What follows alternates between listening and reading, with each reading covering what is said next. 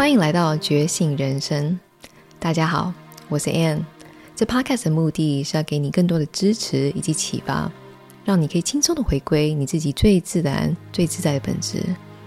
觉察、行动，活出你真正渴望的梦想吧。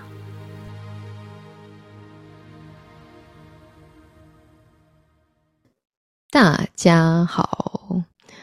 今天呢，要分享一下有关于疗愈这件事情。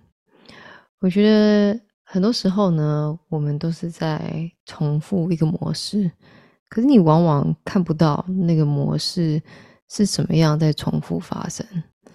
比如说，有个个案可能会跟我说：“哦，他很讨厌他的室友，他为了这个室友跟老公一言不合。”那等到我们在追溯、在追溯的时候呢，我们就会发现这个室友的角色似乎在扮演一个以前在他生命当中对他有欺负啊、对他不公平对待的一个角色扮演。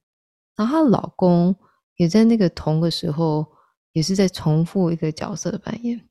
所以我并没有说这个角色扮演不一定是不好的。因为她老公确实就是非常真诚，然后她确实也能够全然的去信赖她老公。但是有时候呢，这个 pattern 这个重复的模式啊，其实是对自己已经不再适用了。你可能会情不自禁吸引这些继续欺负你的人，或者继续看不起你的人，或者你一遇到那个人，你可能就会很奇怪的又回在小时候这种紧绷情况。所以呢，我觉得一部分呢是去荣耀你的过去，OK，不管你以前嗯被人家忘记、被人家抛下、被不重视，OK，这些都对当时你或许造成一些伤害，可是都是过去了，OK，你现在的工作是照顾你现在的自己，并去成就一个未来更高版本的自己。所以，不管你是要来上课程，或是做一对一疗愈，或是找任何帮助你的资源，可以记得你不需要一直重复这些让你不高兴，或者让你突然很恐惧、突然很紧绷的模式。你有完全的主控权去突破过去带给你的伤害，或是带给你的一些惯性的思考。知道这个力量一直都是在你之内的。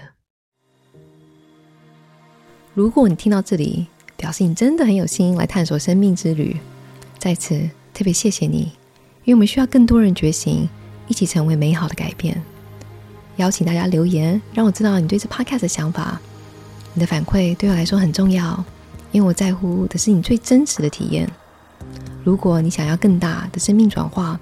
欢迎大家追踪觉醒人生的 app 页面，或是我的网页，看看有没有适合的课程活动。让我继续扶持你的成长。如果你喜欢这 podcast 的内容，千万不要忘记来订阅《觉醒人生》哦。我们下次见。